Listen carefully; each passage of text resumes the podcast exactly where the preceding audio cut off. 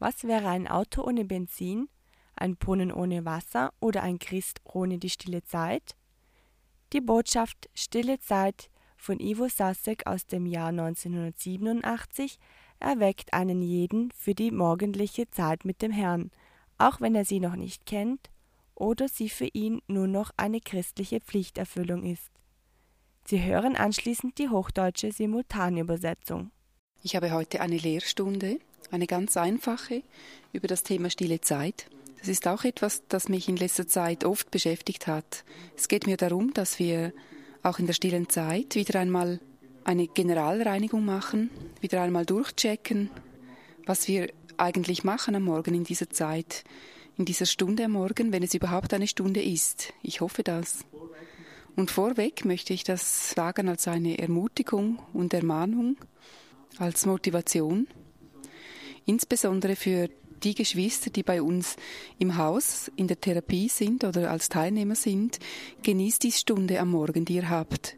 Das möchte ich immer wieder sagen. Genieße das, dass du am Morgen einfach eine Stunde Zeit hast im Programm, wo du aufstehen kannst und nur für Gott da sein kannst, wo dich nichts drückt, wo du keinen Stress hast, wo du keine Verpflichtung hast, nichts nagt an dir.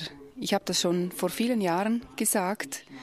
Diese Zeit hier im Haus ist schneller rum, diese Therapiezeit, als was man denkt. Es geht unwahrscheinlich schnell. Plötzlich steht man wieder draußen in deinem eigenen Privatleben drin und am besten redest du mit Christen, die im Berufsleben stehen. Die werden dir das sagen, wie das ist, am Morgen stille Zeit zu machen, wenn man einen Beruf hat.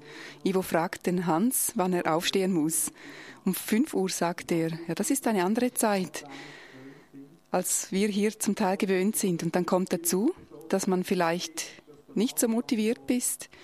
Vielleicht am Abend hat man nicht so wunderbare Gemeinschaft gehabt. Vielleicht war es nicht alles so geisterfüllt zu Hause, wie das vielleicht hier manchmal ist, dass es am Morgen vielleicht noch viel schwieriger ist, so früh aufzustehen, motiviert aufzustehen. Es ist hier viel einfacher, wirklich aufzustehen und vor den Herrn zu kommen, als draußen. Aber wenn du was geschmeckt hast von dieser guten Gabe, dieser stillen Zeit, wenn du den Unsichtbaren gesehen hast am Morgen, dann wirst du dein Fleisch überwinden können am Morgen, um wirklich aufzustehen und vor ihm zu kommen. Also, denk daran, genieß diese Zeit am Morgen mit dem Herrn. Ich merke in meinem eigenen Leben, wie schnell dass diese stille Zeit unterwandert werden kann. Ich habe mir oft Gedanken gemacht darüber. Ich habe in meinen Gedanken oft dieses Thema stille Zeit gestreift. Es hat so eine große Bedeutung, diese Zeit für uns am Morgen. Es gibt zwar in der Bibel keine Textstelle, die sagt, dass wir stille Zeit machen sollen, aber jedes Gotteskind muss merken, dass die Morgenstunde etwas ganz Besonderes ist. Morgenstunde, je früher, desto besser würde ich sogar sagen, ist die Stunde, die eine der entscheidendsten sein soll für den ganzen Tag wo einerseits der Tag beginnt und uns so hilft, vor den Herrn zu treten und darin Stellung, Beziehung zu können, die uns gegeben ist in ihm. Andererseits ist diese Stunde auch nicht das Geheimnis oder das Absolutum, die Technik für einen erfolgreichen Tag. Aber Tatsache ist, es ist wirklich eine sehr entscheidende Zeit, wenn wir vor dem Herrn stehen können. Es macht etwas aus, ob wir vor ihm gestanden haben oder eben nicht. Also jetzt eine Voraussetzung für die stille Zeit ist die, dass wir rein in die stille Zeit gehen. Wenn ich das jetzt so sage, wirst du vielleicht merken, dass da und dort Sachen zu deiner stillen Zeit nimmst, die vielleicht für eine fruchtbare stille Zeit da gar nicht hineingehören. Also ich kann jetzt auch nicht ein Gesetz aufstellen, was man in der stillen Zeit machen soll. Man kann nicht alles so schön der Reihe nach einfach so sagen. Man kann kein Gesetz aufstellen, sondern ich will darüber reden, was eigentlich das Zentralste wäre für eine solche Zeit am Morgen mit dem Herrn. Es ist ein Unterschied, ob wir unsere Gitarre unter den Arm klemmen und in den Wald gehen und Lieder singen oder irgendwo ein Buch lesen, im Wort lesen oder sonst irgendetwas. Es gibt so viele Möglichkeiten. Die Frage ist, was ist wirklich eine effektive oder fruchtbare Zeit? Jetzt vom Gesamten her. Und jetzt komme ich auf drei Punkte, die mir sehr wichtig sind, dass wir die irgendwo findet oder vier Punkte sogar. Vier Punkte, die eine offensive stille Zeit ausmachen. Eine stille Zeit, die nicht nur um sich selber dreht, sondern die offensiv über sich selbst hinausgeht. Auf was kommt es drauf an? Der erste Punkt, und den würde ich, wenn irgend möglich, versuchen, an erster Stelle zu kriegen in der Zielsetzung, wenn du zum Herrn gehst am Morgen, der erste Punkt würde ich so bezeichnen, Gang in die Ruhe ein, in die Ruhe des Glaubens. Also, ich habe jetzt lange Zeit gedacht, die Ruhe ist ein Produkt der stillen Zeit. Ich dachte, dass als Resultat der stillen Zeit ich dann in die Ruhe des Glaubens hineingehen könnte. Und je länger ich unterwegs bin mit dem Herrn, sehe ich, dass es genau umgekehrt ist. Es ist eine absolute Voraussetzung, diese Ruhe, um überhaupt stille Zeit machen zu können. Man könnte es auch so sagen mit den Worten von Abraham, Gott die Ehre geben, im Vertrauen. Jesaja 30, seid stille und erkennet, dass ich der Herr bin. Mit diesen Worten kann man das auch wiedergeben. Also das sollte ein Grundsatz sein in unserem Leben, dass wenn wir aufstehen, das Erste, was wir machen, dass wir in die Vollgewissheit des Glaubens hineingehen. Und zwar nicht unbedingt, dass wir zuerst irgendwelches Bibelstudium machen müssen, um seinen Glauben aufzubauen, dass wir nachher im Glauben sein können, auch wenn es heißt, dass der Glaube aus der Predigt kommt. Wie oft haben wir gehört, dass Jesus treu ist? Müssen wir das jeden Morgen wieder neu predigen? Wie oft haben wir das vernommen, was Gott für Gedanken über uns hat? Wir sollten aus der Erinnerung heraus, darum haben wir ja auch ein Gedächtnis, aus der Erinnerung heraus sollen wir dieses Wort ergreifen, packen und ausleben am Morgen und als erstes in eine totale Glaubensruhe hineingehen. Das ist Grundsatz unserer stillen Zeit.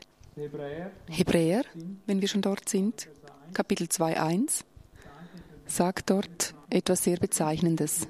Zuerst wird aufgezählt, wer Jesus ist. Alttestamentliche Prophetien auf Jesus, er ist Gott, er ist Abdruck des Wesens Gottes. Er ist der, der alles geschaffen hat, heißt es und so weiter. Und dann sagt er im ersten Vers, Kapitel 2, Hebräer. Deswegen müssen wir umso mehr auf das achten, was wir gehört haben damit wir nicht etwa am Ziel vorbeigleiten. Ich bin zur Überzeugung gekommen, wenn ich am Morgen nicht umso mehr auf das achte, was ich schon gehört habe, weil ich es gehört habe, dann gleite ich am Ziel vorbei. Das darf eben nicht zu einer Gewohnheit werden. Gott ist groß. Das ist sehr relativ. Wenn ich es ergreife im Glaube und ich es sehe, dann habe ich eine gute Voraussetzung. Also machen wir es uns nicht zur Gewohnheit, Erst wenn ich wieder eine super Predigt gehört habe, kann ich wieder glauben, auch wenn der Glaube aus der Predigt kommt. Sobald du dich an das Wort Gottes erinnerst und es heranziehst, kann Glaube entstehen, wenn du willst. Du kannst dich da hineinstellen. Und das ist letztlich schon mit Beginn der stillen Zeit wahrhaftige Anbetung.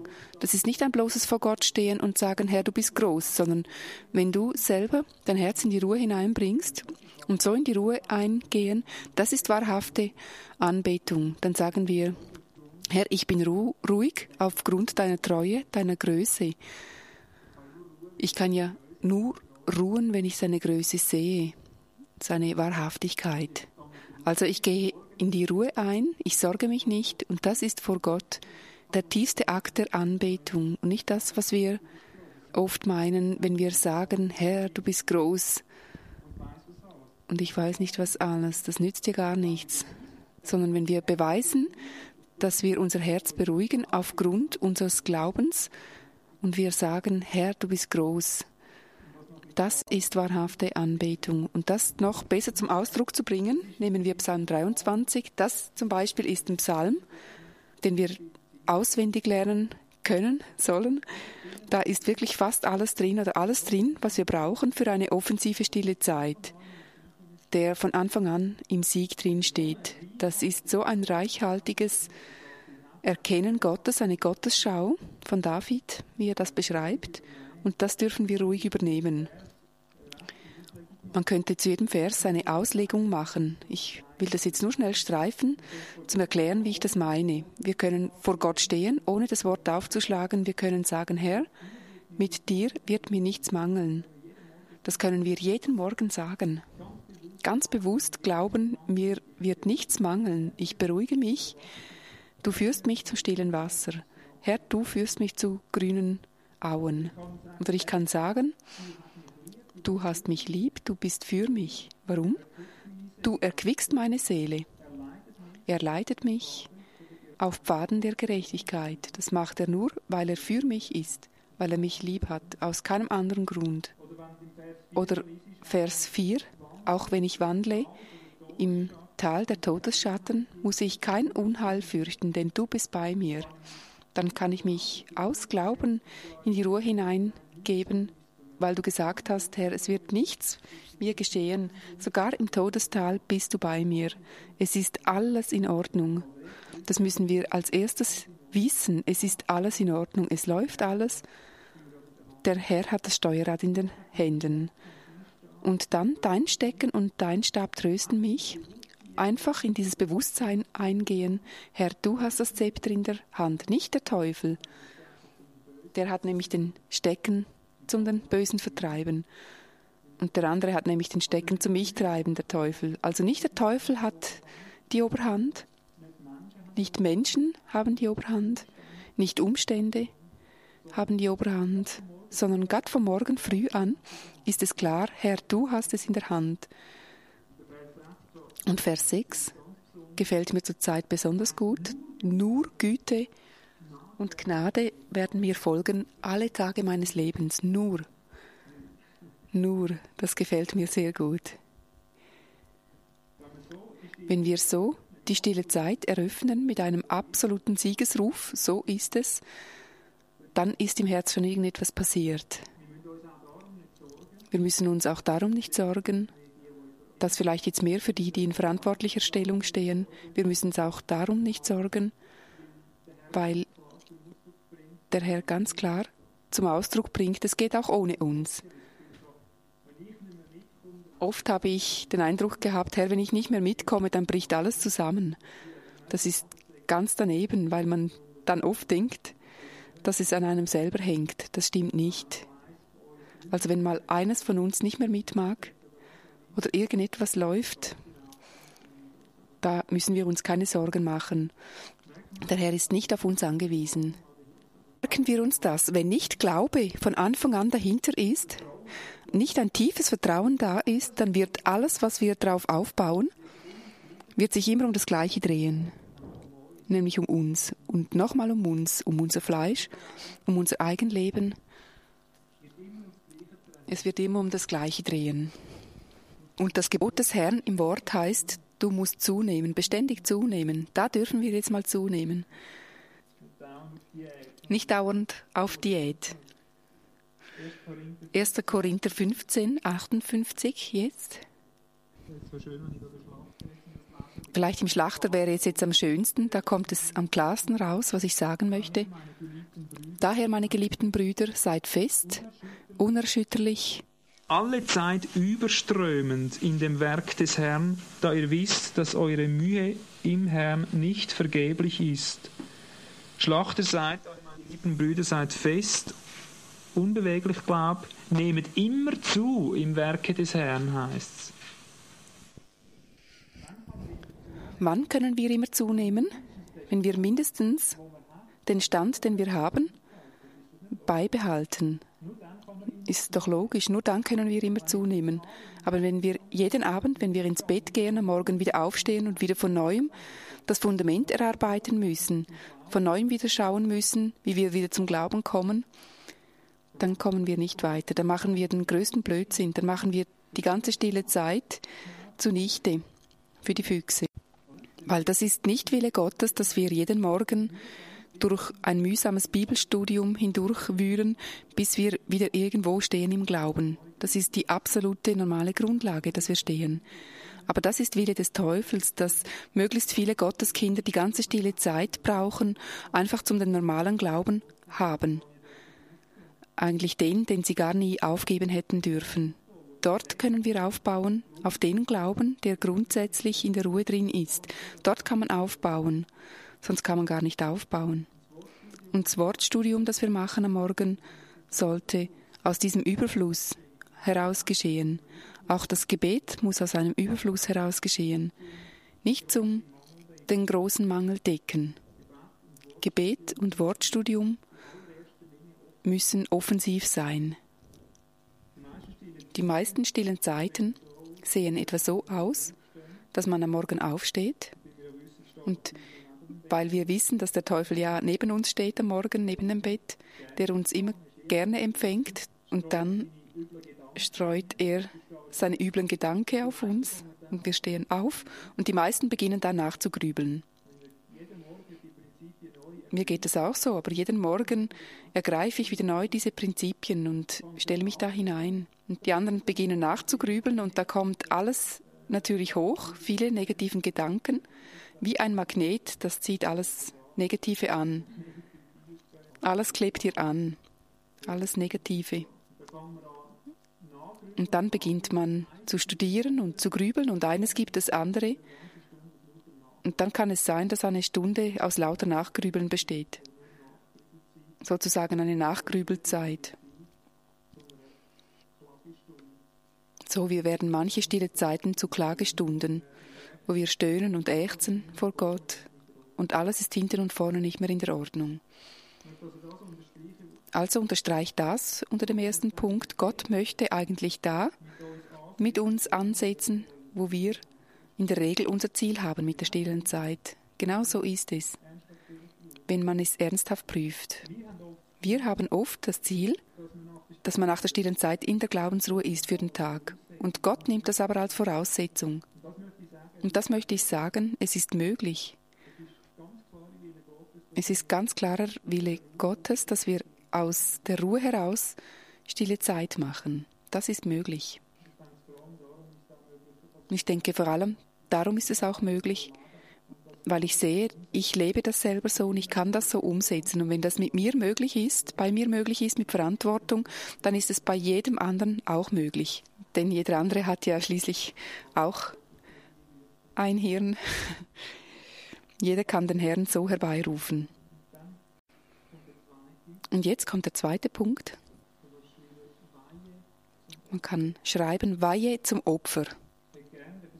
Ich hätte gerne den Versuch gemacht, aber es ist ein bisschen schwierig wegen der Zeit, dass jeder vielleicht mal aufschreiben könnte, was er für ein konkretes Ziel hat, was er für ein konkretes Ziel steckt in der stillen Zeit. Dieser zweite Punkt ist mir auch ein ganz maßgebender geworden weil manche haben ganz ein anderes Ziel in der stillen Zeit. Aber Gott möchte eigentlich, dass wir am Morgen zuerst für ihn bereit machen, für all das, was der Tag bringt. Dass wir ein totales Opfer bringt, das sagt, es kann kommen, was will. Ich möchte mit dem Herrn da durchgehen und das Geistliche vor Augen behalten. Eine totale Bereitschaft einzunehmen sich alles auch wieder entreißen zu lassen, was Gott uns eben wieder entreißt. Bereitschaft, jede Situation anzunehmen, wie sie kommt, Bereitschaft nicht auszuweichen, sondern bereit sein, mit dem Wirken des Heiligen Geistes alles zu bewältigen, das an einem herankommt. Und auch da meint man noch schnell, ein lebendiges Opfer zu sein, dass das eine Heldentat sei, sich so hinzugeben. Aber das ist wiederum eine ganz natürliche, von Gott geforderte Voraussetzung, dass man überhaupt einen fruchtbaren Tag haben kann. Es fällt mir immer wieder auf, wenn ich mich zum Opfer weihe, wenn ich bereit bin, hineinzugehen in das, was Gott für mich bereitet hat. Wenn ich das nicht mache, dann kann ich nicht fruchtbar sein. Dann ist es genau so, wenn dann Situationen kommen, am Alltag, dass ich dann zur Schule rauslaufe. Dass alles, was Gott mir bringen möchte, ich es total verpasse. Also totale Bereitschaft ist gefordert von Gott. Wir sind schuldig, uns ganz hinzugeben. Es ist Voraussetzung, nicht Ziel. Nicht nur einmal im Jahr irgendwo, wenn der große Aufruf kommt, sich dann aufs Gesicht zu fallen und dann sagen, Herr, jetzt ergebe ich mich, ich gebe mich ganz hin, zum Beispiel in Konferenzen oder sonstigen Anlässen. Das muss jeden Morgen geschehen. Es ist etwas ganz Normales, eine Voraussetzung, sich Gott so hinzugeben. Zwei Stellen dazu, die uns zeigen, dass wir schuldig sind. Römer 12, 1, die bekanntere. Da ermahnt Paulus dazu, sie sollen das Leben so hingeben. Und das ist nicht ein einmaliger Aufruhr, sondern täglich. Durch die Erbarmungen Gottes eure Leiber darzustellen, als ein lebendiges, heiliges, Gott wohlgefälliges Opfer, was euer vernünftiger Gottesdienst ist. Also, also er ermahnt, ein lebendiges Opfer zu sein. Und dann auch im Römer Kapitel 14, 7 bis 9. Auch dort draus sieht man, dass wir schuldig sind. Es ist keine Heldentat. Wir sind es einfach schuldig. Keiner von uns lebt sich selbst und keiner stirbt sich selbst. Denn sei es, dass wir leben, wir leben dem Herrn. Sei es, dass wir sterben, wir sterben dem Herrn. Sei es nun, dass wir leben, sei es, dass wir sterben, wir sind des Herrn. Hierzu ist Christus gestorben und wieder lebendig geworden, dass er herrsche sowohl über Tote als über Lebende. Wir gehören gar nicht uns. Also wir müssen uns zum Opfer weihen, sonst sind wir gar nicht drin. Sonst müssen wir das zum zentralsten Wesen machen, zur zentralsten Aufgabe machen, dass wir am Morgen erkennen, dass ich mich zum Opfer weihen muss, dass ich geweiht bin für alles, was da kommt. Wir haben in der letzten ACL-Tagung so ein Gebet bekommen, wo wir dazu mal sozusagen als Hingabe gebetet haben. Und das bringt genau zum Ausdruck, was ich sagen möchte damit. Diese Weihe zum Opfer jeden Tag. Ihr müsst einfach gut zuhören. Ich gehöre nicht mehr mir, sondern dir. Stelle mich, wohin du willst. Geselle mich, zu wem du willst. Lass mich wirken, lass mich dulden. Brauche mich für dich oder stelle mich für dich beiseite. Erhöhe mich für dich, erniedrige mich für dich. Lass mich erfüllt sein, lass mich leer sein. Lass mich alles haben, lass mich nichts haben. In freier Entscheidung und von ganzem Herzen überlasse ich alles deinem Wohlgefallen und Walten. Und nun, herrlicher und erhabener Gott, Vater, Sohn und Heiliger Geist, du bist mein und ich bin dein. So soll es sein. Bestätige im Himmel meine Hingabe, wie ich sie auf Erden vollzogen habe. Amen. Also das ist Hingabe zum Opfer. Gib mir alles, nimm mir alles. Stell mich, wohin du willst. Lass mich holen, lass mich gehen. Für alles bereit sein, was kommt. Wenn wir diese Bereitschaft nicht haben, dann merken wir, dass irgendetwas nicht stimmt. Dieses Thema ist sehr wichtig zum Spiegel, dass wir überhaupt erkennen, wo wir stehen, ob wir bereit sind. Ich merke jeden Morgen sofort, ob ich ein Opfer bin. Wenn ich merke, dass meine Gedanken am Ock laufen, aber das, aber das, dann spüre ich genau, wo ich stehe. Das, beim Autofliegen habe ich das gemerkt. Da war ich innerlich in ein Schimpfen reingekommen, weil es nicht so gegangen ist, wie ich wollte. Das sollte jetzt in dieser Zeit durch und das sollte in dieser Zeit durch. Aber dass der Herr gibt und nimmt, wie er will, da war ich nicht mehr bereit, einfach auf das einzugehen. Und da merkte ich, das ist nicht ein gottgeweihtes Opfer. Ich hatte zwar Erfolg beim Arbeiten, aber ich musste nachhinein doch wieder Buße tun und das hat mir wehgetan. Aber das will ich dabei herausstreichen. Die meisten Christen, ich bin sicher, dass ich da nicht übertreibe, die meisten Christen haben als Ziel der stillen Zeit, sich unantastbar zu machen. So vor Gott zu stehen und vor Gott so zu beten, dass es möglichst gut geht durch den ganzen Tag, dass möglichst alle Hindernisse aus dem Weg sind, dass ich schnurstracks durch den Tag gehen kann. Ich habe manchmal intensiv gebetet, dass ich möglichst nichts vergesse, dass ich dann betete, Herr, gell, da bist du mir gnädig und da bist du mir gnädig, wenn Besuch kommt und mach doch bitte, dass es möglichst gut geht und ich keine Probleme habe. Und das ist genau das Gegenteil von dem, was eigentlich stille Zeit ausmachen sollte. Es ist natürlich schön, wenn alles gut geht, wenn alles rund läuft. Ich genieße diese Tage, wenn es einfach läuft, wenn es einfach gut geht. Aber was ist, wenn es nicht läuft? Eben, gib mir gelingen, gib mir nicht gelingen, wenn der Herr eben mal nicht gelingen gibt. Wenn wir das nicht realisieren, dass das der Herr ist, dann gehen wir an dem vorbei. Wir sollen nicht, nicht Sieg im Sinne von Verschonung erbeten, sondern Sieg im Sinne von Überwindung in allem, was eben kommt für den Herrn. Dass wir nur das Himmlische vor Augen haben, den himmlischen Wert, ihn. Mit anderen Worten, Bereitschaft, alle eigenen Wünsche beiseite zu lassen, nicht beharren auf eigene Vorstellungen und Gedanken, sich genügen zu lassen, damit ihm wohlgefällig zu sein, dass wir geistliche Güter ernten, dass wir in materieller Weise ins Hintertreffen kommen können. Das ist wahrhaftige Weihe zum Opfer. Und da denke ich, wenn wir Gott in dieser Glaubensruhe uns geweiht haben, und wie gesagt, das muss jetzt nicht gesetzlich sein, dass man das jetzt genau so einhalten muss in der stillen Zeit, gesetzlich. Aber wenn wir uns so zuerst als Opfer geweiht haben, dann werden wir befreit an jeden Ort hingehen. Dann wird das Wort in jeder Weise zu uns reden, als wenn wir uns nicht hingegeben haben. Das ist doch klar. Teamwork ist etwas anderes, als wenn ich zuerst irgendeinen gefangen nehmen muss und dann schauen muss, dass er auf meine Seite kommt. Das sind ganz andere Voraussetzungen. Und dann kann ich eben mit Lust an das Wort herangehen. Dann brauche ich nämlich das Wort als Stärkung, als Nahrung. Und sonst ist es eine Drohung. Sonst spüre ich genau, jetzt kommt das Wort. Und da leiden oft die Leute Pein darunter und haben Angst, was könnte ich kommen. Aber wenn man Gott ergeben ist, dann lechzt man danach, Korrektur zu finden. Etwas, das uns tiefer in den Geist hineinbringt.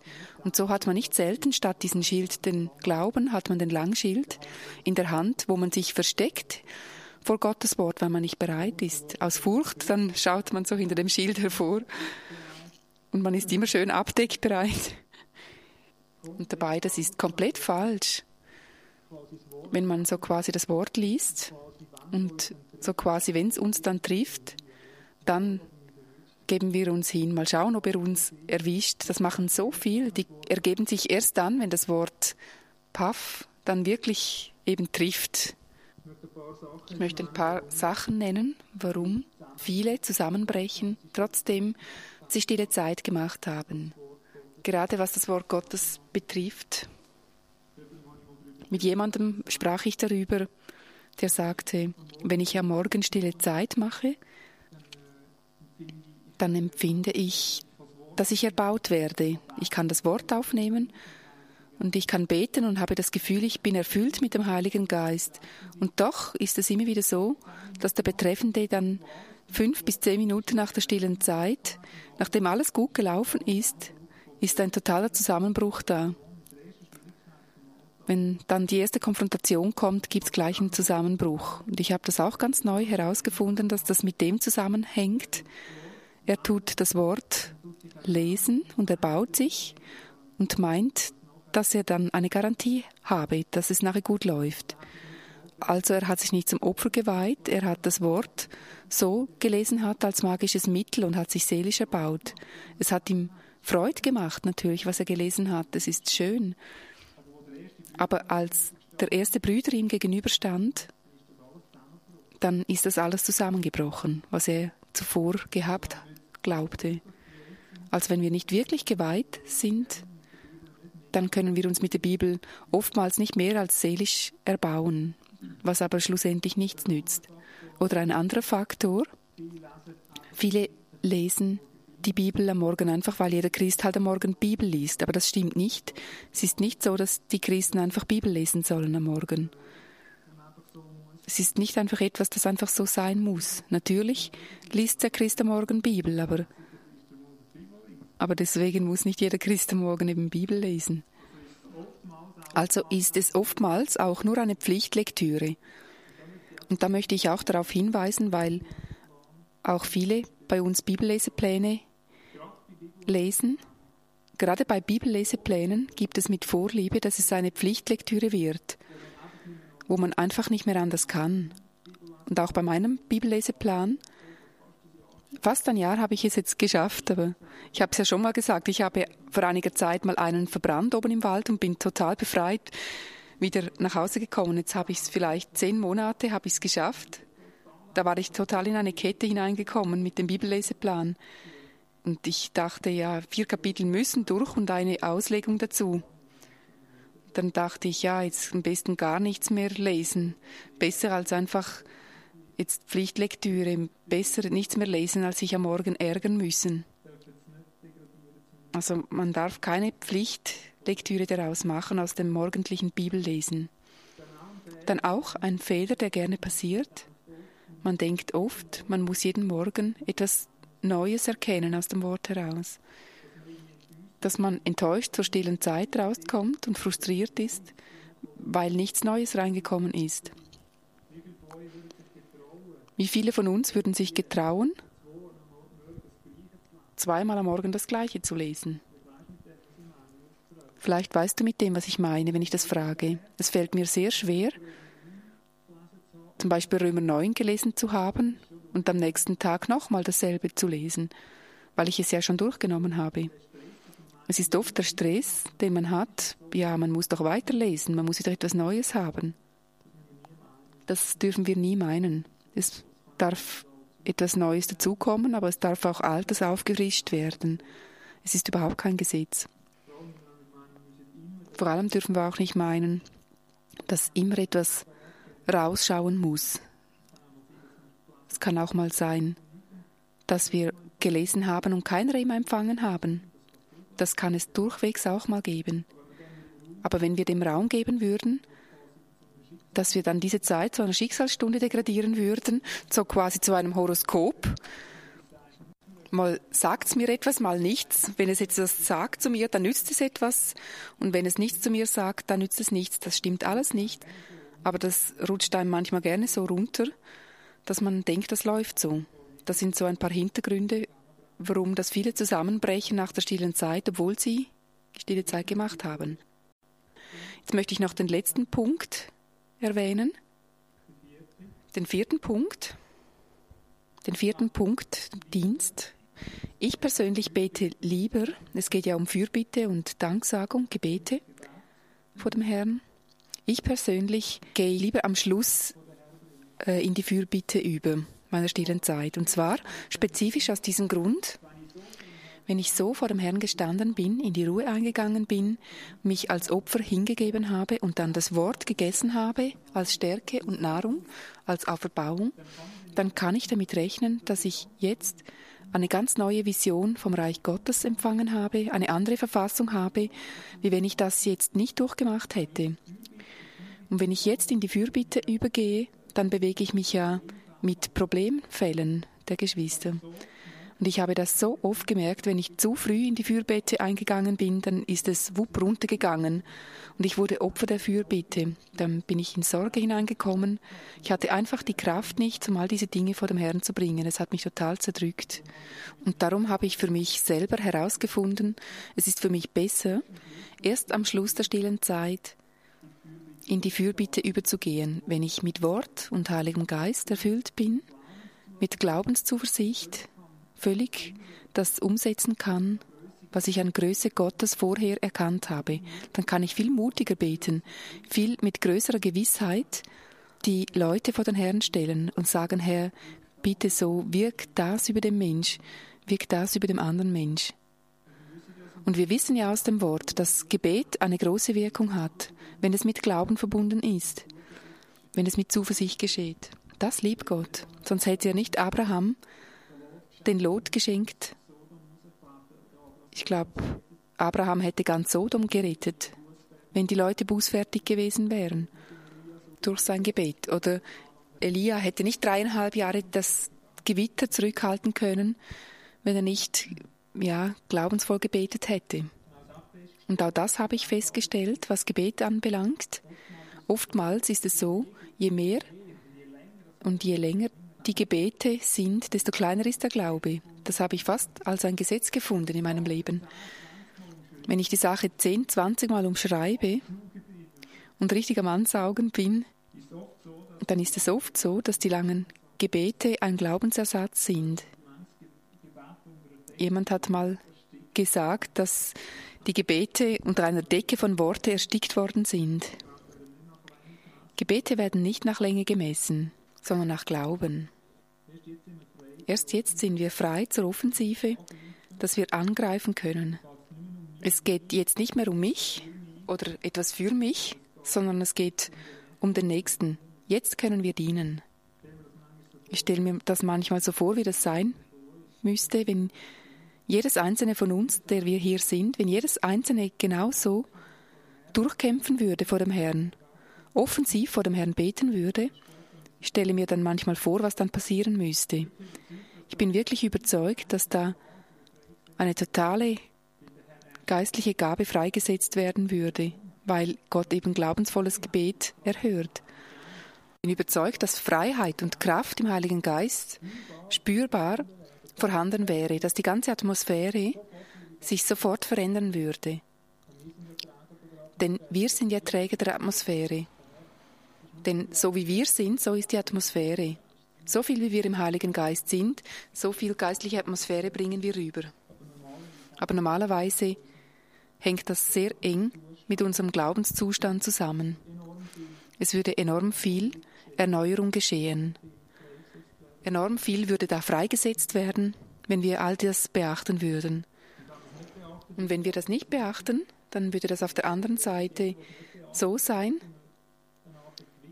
dass jeder eben zum Gewichtsstein wird. Dann müssen wir denjenigen, der in der stillen Zeit nicht vor Gott gestanden ist, muss man nachher tragen, weil er selber nicht tragfähig ist.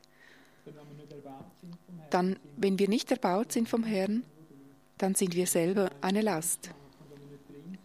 Wenn wir nicht drin sind, dann sind wir ein Gewicht am Leib. Und so brauchen oft die, die gestanden sind vor dem Herrn, brauchen die ganze Kraft, um die anderen durchzutragen.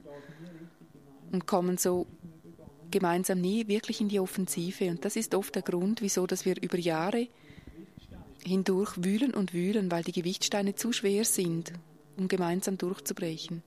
Und das ist der Grund, warum ich auch über diese Dinge lehre, dass eben jedes die Möglichkeit hat, viel gezielter dem Herrn zu dienen und viel konsequenter und konkreter an das heranzugehen, an das er eigentlich herankommen sollte.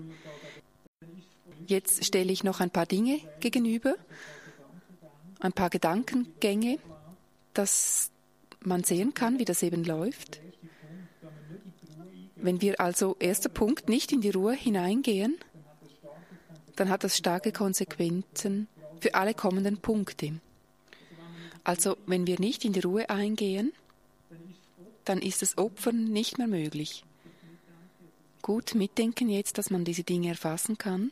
Es ist nicht ein lebendiges Opfer möglich, also richtig möglich, wenn das nicht auf ein Glaubensfundament gestellt ist, wenn das Herz nicht zur Ruhe gekommen ist, wenn es nicht zuversichtlich ist im Herrn, in seiner Treue, in seiner Stärke, dann ist das Opferbringen nur noch ein Krampf.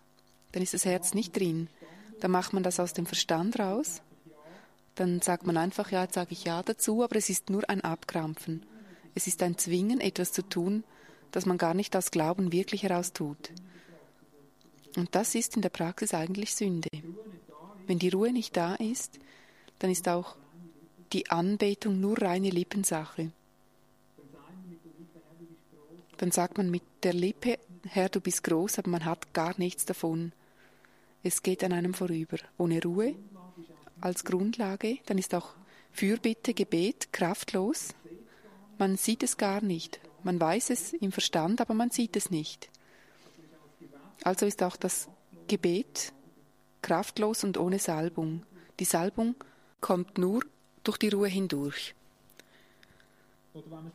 Oder wenn wir das zweite auslassen, wenn das Opfer nicht da ist, das lebendige Opfer, wenn wir uns nicht zum Opfer geweiht haben, sondern wir haben uns nur in die Ruhe hineinbegeben und wir dann nicht opfern, dann ist dieses in die Ruhe hineingehen reine Selbstsucht.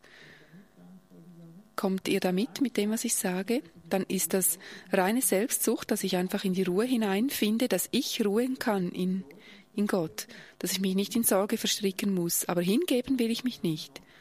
Das ist ein reiner Akt der Selbstgefälligkeit.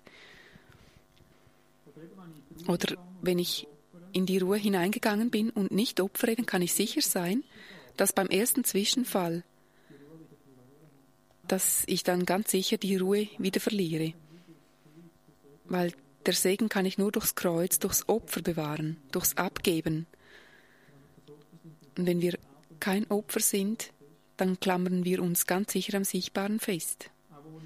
Auch ohne das Opfer ist unser Gebet kraftlos.